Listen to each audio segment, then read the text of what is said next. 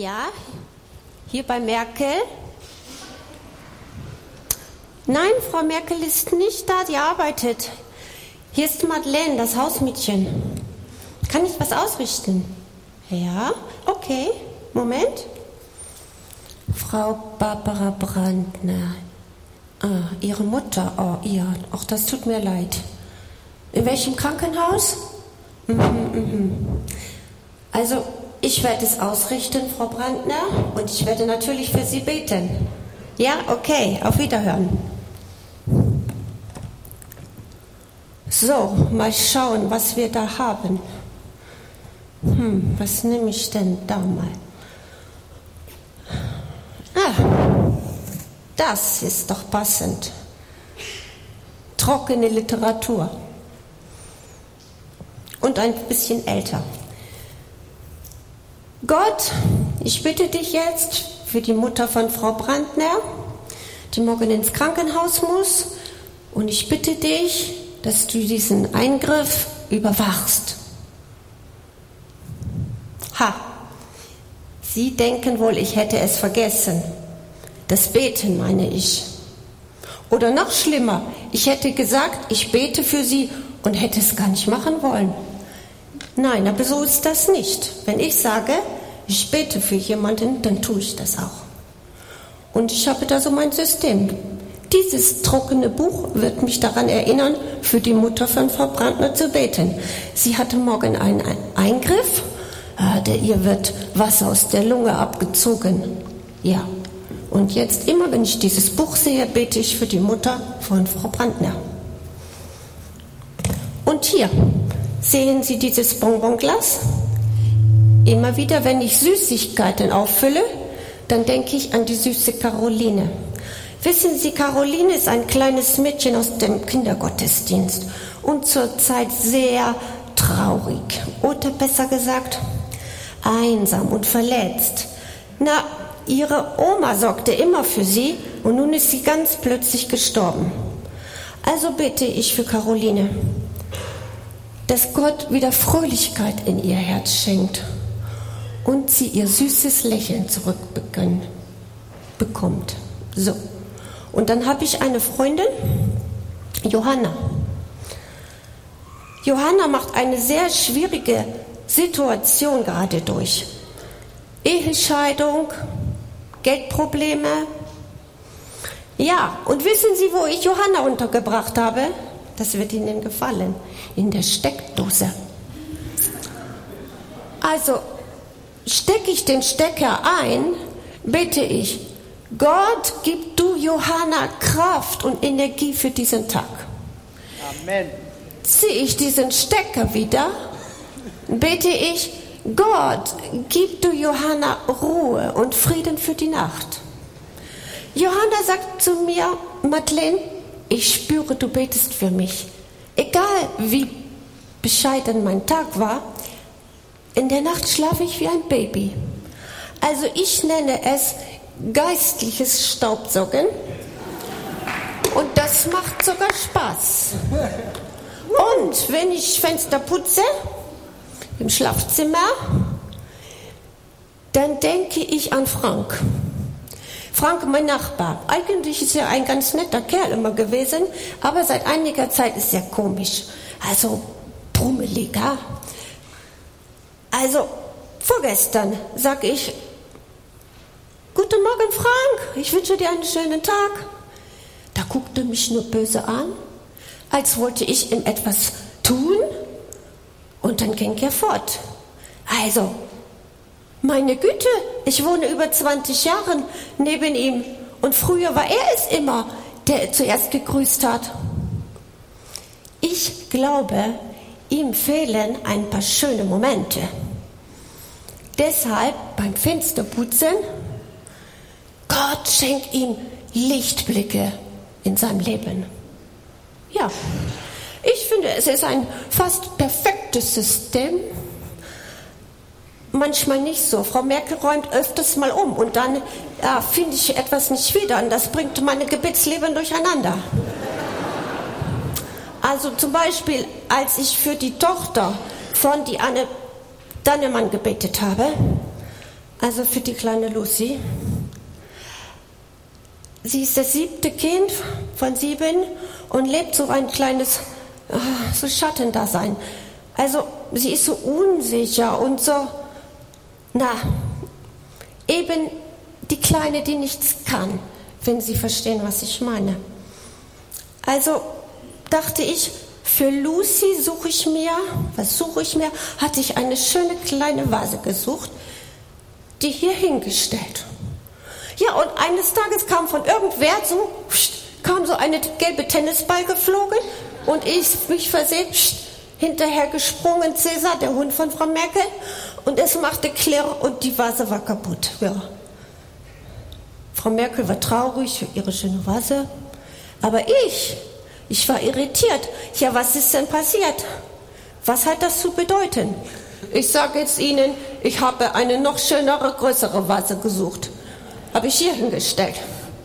Und es hat keine zwei Jahre gedauert, da war Lucy das mutigste Mädchen in ihrer Klasse.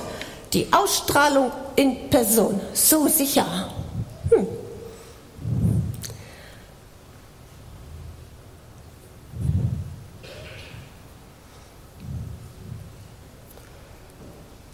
Die Leute denken vielleicht, ich putze hier nur. Aber ich bin hier im Krieg. Ich bin an der Front. Ich bete den Gebetskampf für das Glück anderer Menschen.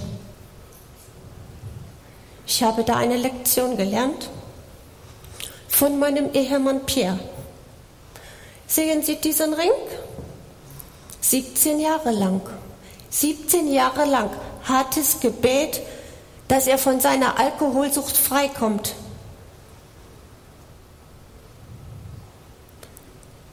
Ich habe nicht aufgegeben.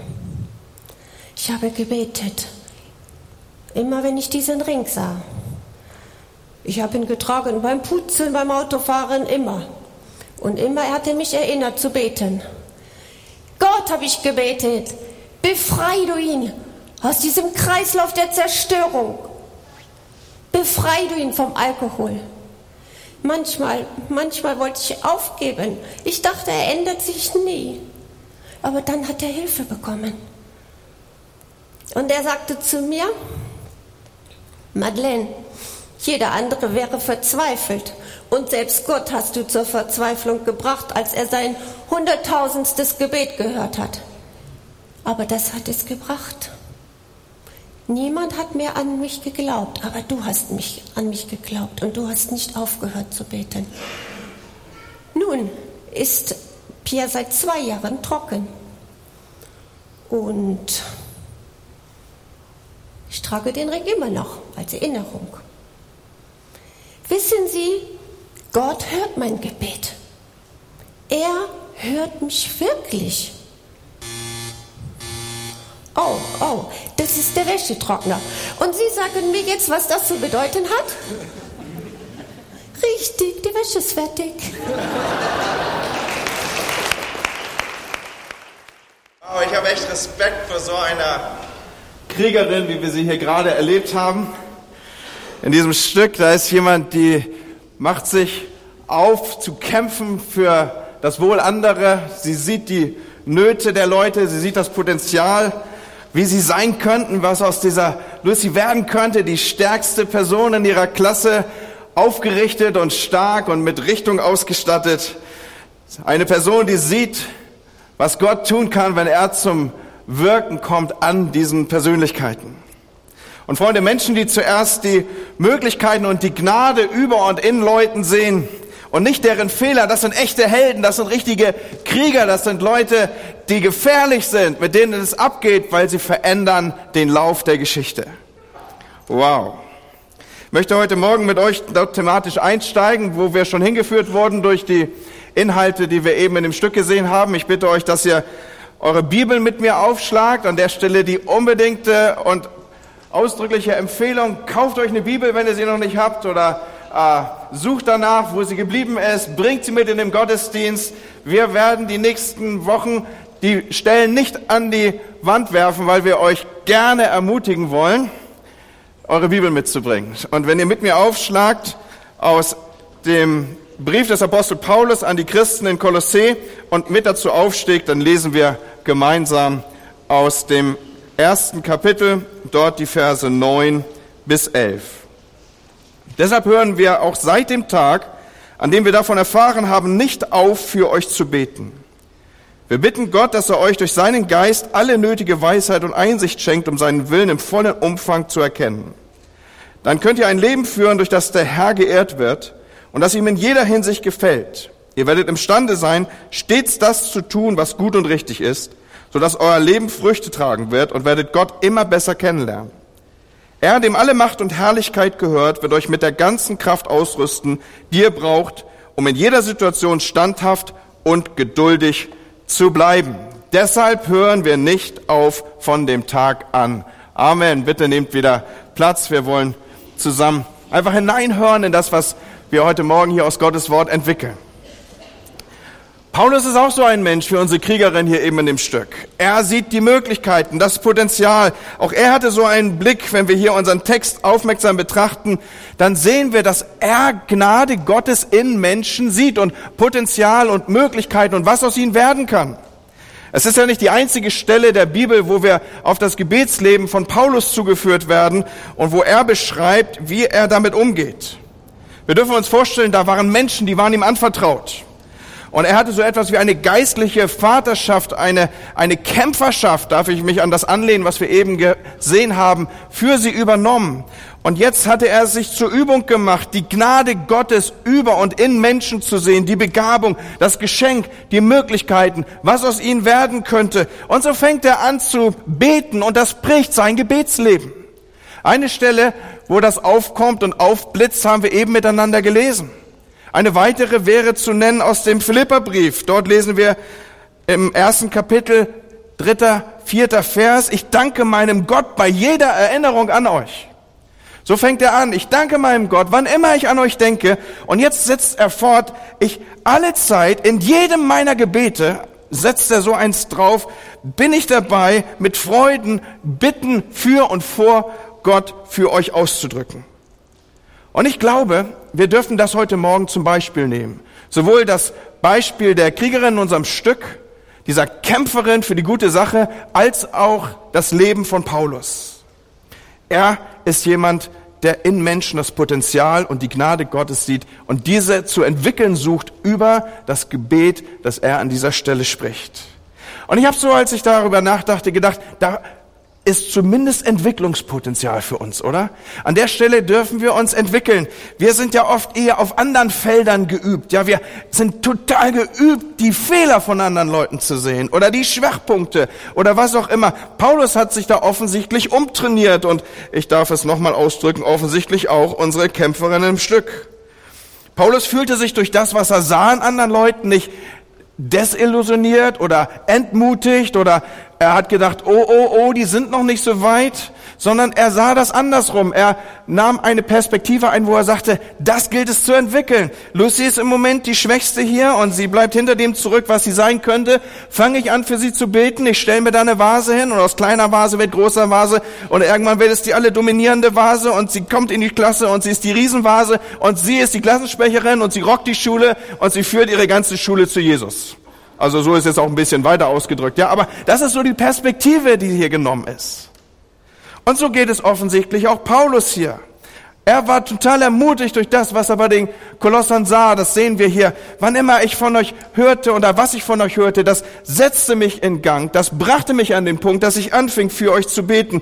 Und so ruft er das auf und er sagt, sie sollen Jesus ähnlicher werden, vollkommener, mehr umgestaltet werden in sein Bild. In den meisten eurer Übersetzungen ist das hier so ausgedrückt, dass er Wünsche, Bitten, Gebete dahingehend formuliert, dass er ihnen Erkenntnis wünscht.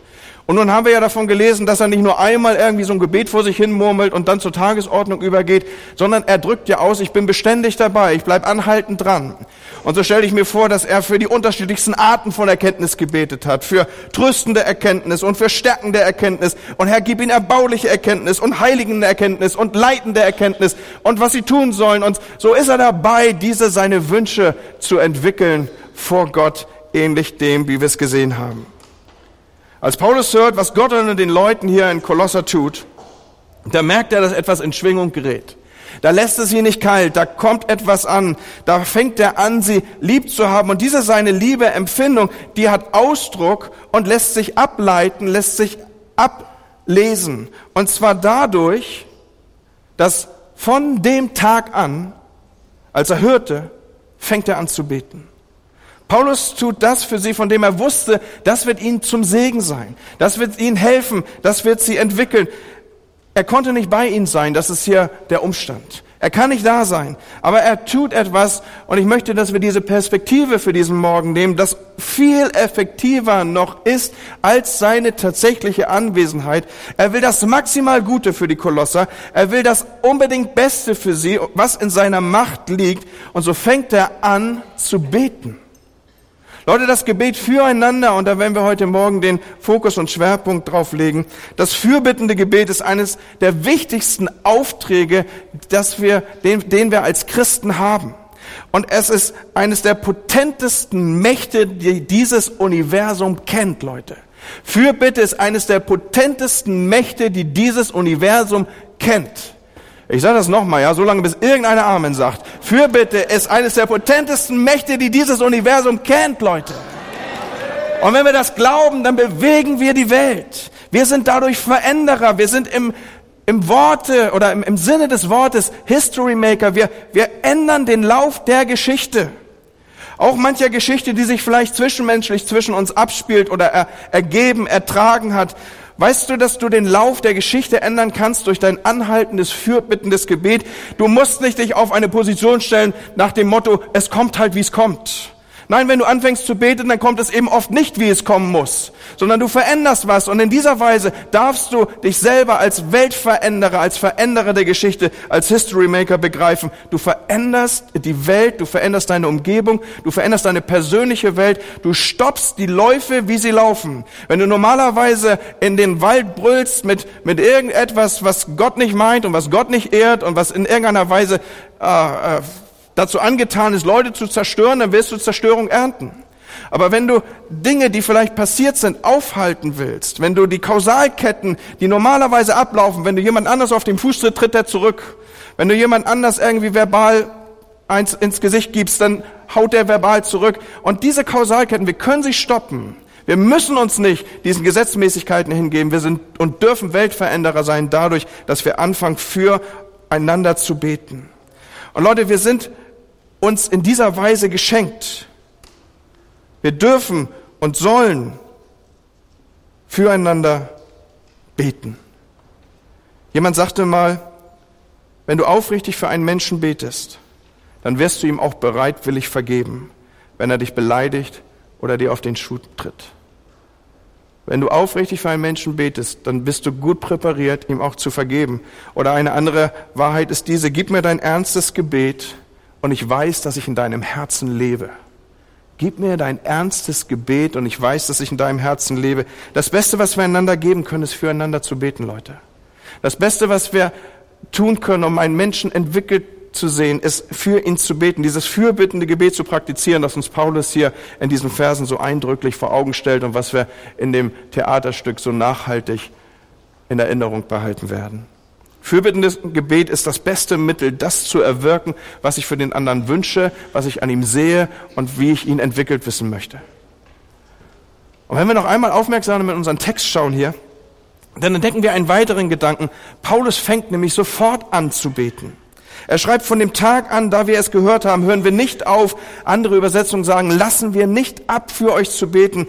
Ihr Lieben, wenn wir an dem anderen einen Mangel entdecken, wenn wir an dem anderen eine Not entdecken, wenn wir in irgendeiner Weise, so wie eben dargestellt im Theaterstück, eine Not ins Leben bekommen, zum Beispiel durch ein Anruf am Telefon oder durch die Geschichte oder den Nachbarn oder etwas, was uns mitgeteilt oder erzählt wird, dann lasst uns das nicht auf die lange Bank schieben, sondern sofort anfangen zu beten. Und das meine ich jetzt auch nochmal gesondert in Gemeinde, wo wir ja mit unterschiedlichsten und mannigfaltigen Nöten konfrontiert sind. Und mancher Not, die wir entdecken und die wir sehen und die wir vielleicht gar nicht so zu unserer machen wollen, da ist es umso wichtiger, dass wir uns präparieren und sagen, und doch gehe ich da rein. Ich nehme diese Not auf, ich nehme diesen Mangel auf, ich sehe diesen Mangel, aber der verleitet mich jetzt nicht dazu, dass ich erstmal die Runde mache und jedem von meinem nun entdeckten Mangel erzähle.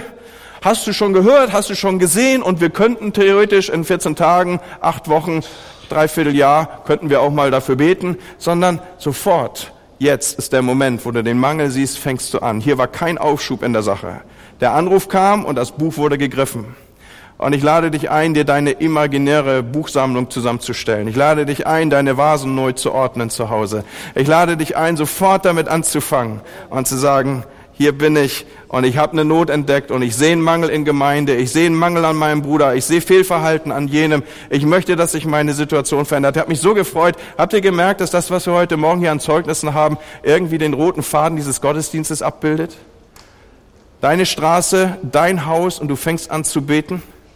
Und vielleicht nimmst du eine neue Ordnung ein, wie du dein Fahrrad zukünftig abstellst oder den Kinderwagen ins Treppenhaus. Das hat zukünftig Bedeutung weil das bedeutet, an dieser Ecke macht jemand einen Bogen und dieser Bogen heißt, er nimmt eine andere Richtung im Leben. Herr, segne ihn. Versteht ihr die Gedanken, die ich heute Morgen hier mit euch teile? Und das sofort. Wir fangen sofort an. Paulus fängt damit sofort an. Und noch etwas tut Paulus und lebt uns hier in unserem Text vor. Sein Gebet für die Kolosser ist ein anhaltendes Gebet. Deshalb hören wir nicht auf. Lassen wir nicht ab, für euch zu beten. Und ich weiß nicht, wie es euch geht, aber dieses anhaltende Gebet, wir lesen ja immer mal wieder davon in der Bibel, solch ein anhaltendes Gebet oder zumindest der Appell dazu, ist ja schon mal dazu angetan, einem so die Schweißtropfen der, der, wie soll ich sagen, so, so, der frommen Leistung aufs Hirn oder auf die Stirn zu drücken. Da soll man jetzt tatsächlich anhaltend und immerwährend beten hören nicht auf, beten ohne Unterlass. Und irgendwann, irgendwann kommt man dann vielleicht an den Punkt, dass man sagt, oh, das, das muss für andere Geister sein, für so Berufene wie Paulus, die das irgendwie hinkriegen, aber mit Sicherheit nicht für mich. Wollen wir der Frage einen Moment nachspüren, hörte Paulus wirklich nicht auf zu beten? Hat er vielleicht ein eigenes System gehabt und hat sich so seine Vasen markiert und er ist halt ein bisschen öfter durch die Wohnung gelaufen als wir und hat irgendwie so eine Routine entwickelt, dass er beständig seine Kreise lief und dann kam er halt relativ häufig an immer der gleichen Vase vorbei und irgendwann war die Taktung so hoch, dass er davon sprechen konnte, ich bete beständig. War das so sein Geheimnis?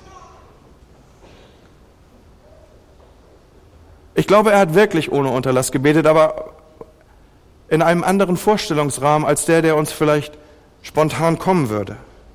Ich glaube, Paulus betete insofern alle Zeit, als dass er beständig wünschte, beständig wünschte, dass Gott die Fülle der Erkenntnis, die Fülle der Weisheit, die Fülle des Verständnisses über den Kolossern ausschüttete. Jemand schrieb mal, der Wunsch ist der tatsächliche Kern des Gebets. Habt ihr diesen Gedanken? Der Wunsch ist der tatsächliche Kern des Gebets. Die Worte, die wir in Bezug auf diesen Wunsch formulieren, sie geben für das Gebet eigentlich nur so die Hülle ab. Und wenn wir auch nicht alle Zeit im Gebet reden, ständig murmeln oder sowas, irgendwann ist es ja auch mal Schlafenszeit, ja, und du sollst ja auch nicht dumm auffallen, wenn du beim Fleisch der Reihe stehst und dann irgendwie nur kurz dein Murmeln unterbrechen sollst, um mal Fleischsalat zu bestellen. Nein, wenn wir auch nicht beständig reden, so können wir doch alle Zeit im Wunsch bleiben. Habt ihr diesen Gedanken? Wir können alle Zeit in diesem Wunsch bleiben. Spörtchen hat mal gesagt, die Tat des Gebets ist gesegnet. Die Gewohnheit des Gebets ist es noch mehr. Aber der Geist des Gebets ist das segensreichste von allen und ich verstehe ihn so, dass er damit diesen Wunsch, das was in mir ist und was Ausdruck all dessen ist, was ich jetzt tue, dass das etwas Beständiges ist und in diesem Sinne ist es tatsächlich möglich, nicht abzulassen, sondern zu beten ohne Unterlass. Und Leute, wir können die Dimensionen nicht erfassen. Lasst mich das betonen, was für ein Wert dieses fürbittende Gebet für andere hat. Ein Gebet, das nicht aufhört, weil dieser Wunsch beständig bleibt. Es, es wird zu etwas, was brennt. Es wird zu etwas, was mich antreibt. Es wird zu etwas, was mich kreativ werden lässt. Es wird zu etwas, wo ich anfange, der Steckdose eine Bedeutung zuzuordnen. Es wird für etwas, wo ich anfange, der Vase eine Bedeutung zuzuordnen. Und dieses Gebet ist Gott, Hier ist die Not meines Arbeitskollegen. Du bist der, der eingreifen kann. Lass mich Veränderer seiner Situation sein. Oder du nimmst dieses Gebet auf die Lippen, dass du sagst, Vater, errette meine Kinder, errette meinen Mann, errette meine Frau. Da ist eine unglaubliche Macht drin in diesem fürbittenden Gebet, wenn wir es denn aufrufen und nutzen. Und Freunde, habt ihr gewusst, dass Gebete gesammelt werden? In Offenbarung 5, Vers 8 lesen wir folgende Aussage. Und die vier lebendigen Wesen und die 24 Ältesten fielen nieder vor dem Lamm. Und sie hatten ein jeder eine Harfe und goldene Schalen voll Räucherwerk. Und jetzt wird erklärt, was das ist. Das sind die Gebete der Heiligen. Diese Sammlung im Himmel bekannt sind dein und mein Gebet, das wir hier auf Erden sprechen. Das Bild, auf das hier Bezug genommen wird, ist aus der alttestamentlichen Stiftshütte hergeleitet. Der Räucheraltar mit den Schalen von Räucherwerk, er stand im Heiligtum. Ich darf euch, soweit ihr bibelkundig seid, an der Stelle bitten, das mal aufzurufen, dieses alttestamentliche Stiftshüttenbild. Da ist also dieses Heiligtum. In diesem Heiligtum ist ein Räucheraltar, der beständig von glühenden Kohlen gespeist ist. Und sobald man in diesen Raum trat, war es das Erste, was zu tun war, dass man auf diesen Räucheraltar entsprechende Kredenzien aufwarf, die dann in der glühenden Kohle sich sofort verbrannten und nun stieg dieser Rauch auf und erfüllte das ganze Heiligtum. Und was zusätzlich passierte, dass jemand, der gekleidet wie ein Priester in dieses Heiligtum ging, wir dürfen uns lange Gewänder vorstellen, mehrere übereinander, ein, ein, ein, ein dichter, soll ich sagen, Reigen im Sinne des umgebenden Stoffes von, von, von, von Tuch wird jetzt in dieses Heiligtum bewegt und es wird auf den Rauchaltar eben entsprechende Kredenzien werden da, werden da drauf geworfen und jetzt geht das in Luft auf. Wisst ihr, was passiert? Der Duft der Kleidung beziehungsweise der Duft des Raumes wird von der Kleidung aufgenommen. Es ist so, du riechst ja auch jemand, der irgendwie in einem Raucherlokal war, sofort, sobald er deine Wohnung betrittst, oder? So ähnlich dürft ihr euch das vorstellen, dass der, der Priester, der dieses Heiligtum betrat, in dem Dinge auf diesem Rauchaltar in Luft aufgingen, diesen Raum schwängerten, er war, und an ihm haftete der Geruch. Menschen, die sich in diesem Raum aufhalten oder aufhielten, an ihnen haftete der Duft dieses Rauchaltars. Ein Priester, der das Rauchopfer darbrachte in der Gegenwart Gottes, er brachte den Geruch des Heiligtums mit sich. Und darf ich dieses Bild nutzen, uns heute Morgen den Gedanken zu vertiefen, um den es mir hier geht? Menschen und Umstände und Nöte, die in diesen Rauch der Fürbitte gestellt werden. Leute, die sind im Thronsaal bekannt, die werden dort genannt und etwas von diesem Rauch, von diesem Duft, von diesem Geruch wird an ihnen haften bleiben.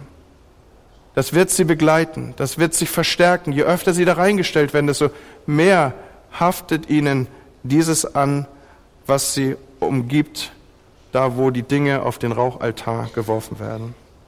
Und ich will es einmal in die Richtung deuten, was für eine Dimension der Veränderung, sowohl für den Einzelnen als auch für eine Gemeinde wenn sie anfängt, diesen Rauchaltar beständig zu bedienen. Ein unglaubliches Kraftfeld. Und Freunde, bildet das nicht unser aller Erfahrung ab? Bildet das nicht unser persönliches Zeugnis ab? Die meisten von uns, die wir heute Morgen hier sind, sind doch deshalb hier, weil Menschen für sie in die Fürbitte getreten sind. Weil Menschen für sie gebetet haben. Weil Menschen nicht aufgehört haben und gesagt haben, ich bete, ich bete. Hier ist der, hier ist dieser. Bitte Gott im Himmel. Gestern Nacht ist meine Schwiegermutter nach Hause gegangen. Sie war auch eine Pastorenfrau, hat über viele, viele Jahre dem Herrn gedient mit ihrem Mann an unterschiedlichsten Orten. Ihre letzte Dienststation ist Hamburg gewesen. Aber wisst ihr, was ich in diesem Zusammenhang am meisten vermissen werde, was mich am tiefsten schmerzen wird? Eine der treuesten Fürbitterinnen für meinen Dienst ist gestern Nacht nach Hause gegangen. Ich wusste, es wird kein Tag ist vergangen, wo sie nicht gebetet hat. Für Andi, für Lüdi, für die Familie. Und du wirst auch so jemand haben. Da werden Menschen in deiner Umgebung sein, von denen du weißt, dass sie Gleiches für dich tun. Ich erinnere mich an meine Jugendzeit in Hamburg.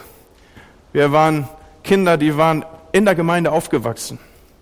Und wir kannten alles von Kindheit an. Man hat uns die Geschichten der Bibel erzählt. Und ich glaube, ich war noch keine sechs Jahre alt, da konnte ich die Kinderbibel auswendig mitsprechen, zumindest in meiner Erinnerung. Was war da noch Neues? Und so wuchs ich auf und es kam eine Zeit, dann ging man zur Jugendstunde. Jugendstunde bedeutete damals für mich nichts anderes, als dass ich Freiheit von der Überwachung meiner Eltern hatte, denn die entließen mich guten Glaubens in eine Veranstaltung, wo sie nicht dabei waren. In Gottesdiensten waren sie ja immer zugegen. Und jetzt hatte ich Freiräume, mich mit meinen Kumpels dort zu treffen. Und Jugendstunde war damals nur so die Plattform, sich zu verabreden, um eigentlich das Eigentliche zu tun. Und das war überall hinzugehen. Und mein Leben war zwar von einer gewissen Regelmäßigkeit geprägt in diesen jungen Teenie-Jahren, wo ich regelmäßig zur Gemeinde kam, aber es war weit davon entfernt, in irgendeiner Form einen christlichen Lebensstil abzubilden. Weit davon entfernt, Leute. Ich erspare euch heute Morgen die Details und Einzelheiten. Aber ihr könnt eurer Fantasie freien Raum geben und dann immer noch eins drauf. Und das war ungefähr ich. Ich war der Albtraum jedes Jugendleiters, der Albtraum jedes Pastors. Ich bin mitgenommen worden auf eine Gemeindefreizeit in den Sängerwald. Damals bei Bruder Geiger, wer der ein oder andere mag ihn kennen. Ich habe bis heute Hausverbot im Hallenbad dort unten. Ja. Ist zumindest nie aufgehoben worden. Also stellt euch das Schlimmste vor und immer noch einen drauf. Und wir kamen zur Jugendstunde und es war wirklich nur die Plattform, auf der wir uns verabredet haben. Und als unsere Eltern das schnallten, dann haben die was richtig Fieses gemacht. Die haben sich nämlich untereinander verabredet und haben gesagt, wenn unsere Kids sich treffen, dann gehen wir auf die Knie. Und die fingen an zu beten, Leute. Und das, der erste, der sich bekehrte, war Harpu Knorr, ein guter Bekannter dieser Gemeinde. Als er sich bekehrte, brach für mich eine Welt zusammen, weil er war mein Negativbeispiel. Ich habe meinen Eltern immer gesagt, wenn ihr nicht aufhört, mir Druck zu machen, dann werde ich so wie Hartmut. Und ich bekam einen Anruf, Hartmut Knorr hat sich bekehrt. Ich habe es im Leben nicht geglaubt. In einem furztrockenen, langweiligen Sonntagnachmittag Gottesdienst. Ich habe gedacht, wie kann man sich da bekehren? Das geht doch überhaupt nicht. Aber Gott war das offensichtlich egal, der wollte da nicht mitspielen. Und was soll ich euch sagen? Es brach eine, eine richtige Erweckung aus unter den Jugendlichen. Und auf einmal rockten wir die Kirche dass die älteren Geschwister dachten, du liebe Güte, so waren wir doch auch mal drauf. Was für eine Kraft im Gebet. Ich glaube, wenn ich heute Morgen hier reinfragen würde, ich würde manche Mutter finden, die sagt, ich habe mein Kind zu Jesus gebetet. Leute, lasst uns nochmal zurückkommen auf unseren Text hier. Letzte Gedanken teilen.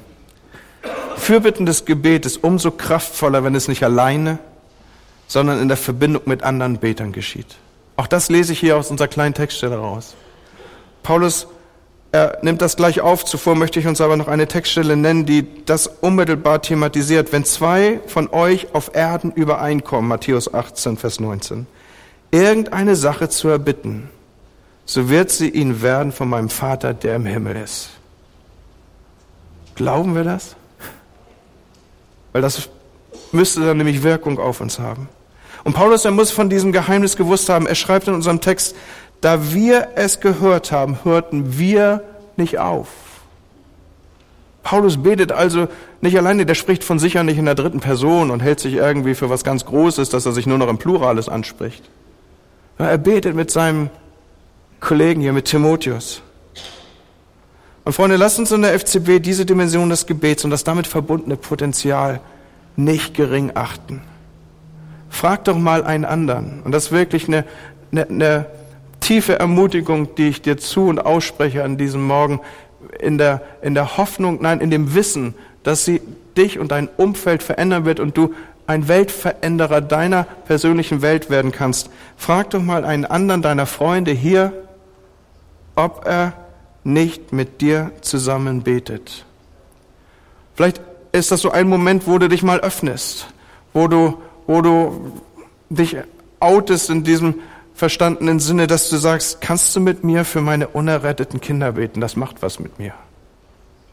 Meine Kinder waren hier in der Sonntagsschule, aber die sind heute nicht mehr da. Leute, das muss doch was machen mit uns. Da gibt es einen unerretteten Ehepartner. Da gibt es eine Mutter. Da gibt es einen Vater, der nach an der, an, der, an der Schwelle des Todes steht vielleicht. Und er wird in die Ewigkeit gehen. Und er ist nicht errettet. Mach das doch nicht alleine mit dir aus. Öffne das doch mal und sag, hey, betest du mit mir dafür? Da liegt Kraft in dieser gemeinsamen Fürbitte. Und ich dachte so, als ich diese Predigt für mich entwickelte, was wäre, wenn wir heute Morgen uns vornehmen, diesen Gebetsaltar in unserer Kirche am Rauchen zu halten? Von mir aus soll das hier so zugeräuchert sein, dass du die Hand vor Augen nicht siehst. Und Menschen in den Rauch des Gebets stellen. Was wäre, wenn, Leute? Ich glaube, wir wären Krieger. Wir wären Krieger, wir wären Kämpfer. Wir wären Gebetskrieger. Wir wüssten, wir sind an der Front. Wir wüssten, wir sind im Krieg. Und Freunde, wisst ihr, was wir noch wären? Wir wären gefährlich. Wir wären richtig gefährlich. Wenn wir so anfangen zu beten, sind wir richtig gefährlich. Hey, du Krieger, lass uns kämpfen. Amen. Wir wollen zusammen beten.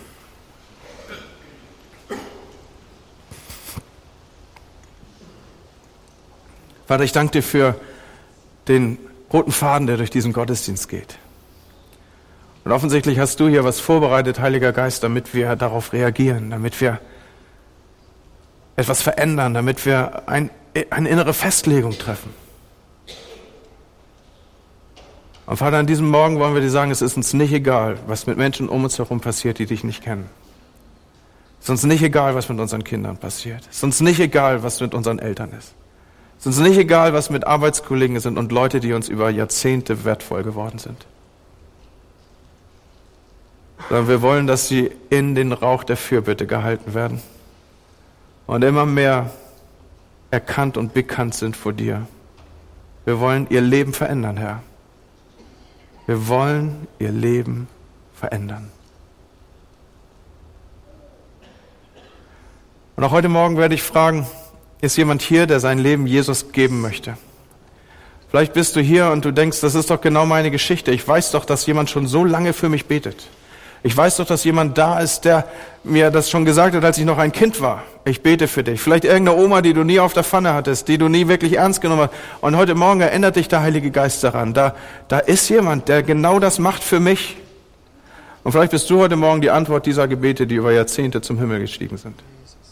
Und ich will fragen, ist heute Morgen jemand hier, der sagt, mein Leben mit Gott ist nicht in Ordnung? Mein Leben mit Gott ist gestört. Ich bin niemand, der so einen Zugang zum Vater hat. Ich bin niemand, der ein Kind Gottes ist oder zumindest ist mir diese Gotteskindschaft verloren gegangen. Ist jemand hier, der sagt, das ist meine Story, das ist meine Geschichte, ich kenne Jesus nicht so, wie ich ihn kennen sollte? Dann bitte ich dich, dass du mir deine Hand zeigst, dass ich für dich beten kann. Ist jemand da, der heute Morgen sagt, das ist genau meine Geschichte? Hier bin ich, ich brauche da Veränderung in meinem Leben. Dankeschön, vielen Dank. Vielen Dank. Wir wollen das ernst nehmen. Und ich werde euch gleich nach vorne bitten. Sorry für die Challenge, aber ich glaube, was wir hier tun, muss auch Bedeutung haben vor der unsichtbaren Welt. Und ich bitte euch, dass ihr dann zu mir nach vorne kommt, dass ich mit euch bete. Ob es einer oder zwei ist oder was auch immer. Seid ermutigt, das zu tun. Die Gemeinde wird euch feiern, weil das ist eine Riesensache, wenn Menschen sagen, ich bringe mein Leben mit Gott in Ordnung. Das wird cool sein. Und Gott wird in dein Leben hineinsprechen. Aber noch einmal frage ich, ist noch jemand da, der sagt, ich muss mein Leben mit Gott in Ordnung bringen heute Morgen? Dann bist du gleich eingeladen, mit nach vorne zu kommen. Dankeschön, ich sehe das wohl. Komm gleich zu mir. Okay, ich gebe an Michi ab, er wird das übernehmen, er wird euch mit Hilfe des Lobpreisteams noch in eine letzte Reaktionszeit führen. Und wir als Gemeinde, Leute, wir wollen das festhalten. Gott wird seinen starken Arm ausstrecken, wenn wir ihn darum bitten. Und er wird in das Leben von Leuten eingreifen und er wird es verändern. Du bist ein Weltveränderer ein Krieger, ein Kämpfer an der Front. Amen. Amen. Vielen Dank, Andi. Vielen Dank für das gute Wort. Und Aber ich möchte den Rest der Gemeinde einfach entlassen. Im Segen Gottes. Und ich spreche noch einen Segen über euch. Der Herr segne und behüte euch. Und er lasse sein Licht leuchten über euch. Und er gebe euch Frieden. Und Herr, ich danke dir, dass in allem, was ist, in jedem Augenblick unseres Lebens und auch der nächsten Woche, dass du da bist. Dass du unser Licht bist. Dass du unsere Kraft, unser Frieden bist. Und so sende ich euch aus in diese Woche mit diesen Gedanken, auch die wir heute Morgen geteilt haben. Wir wollen eine betende Gemeinde sein. Amen.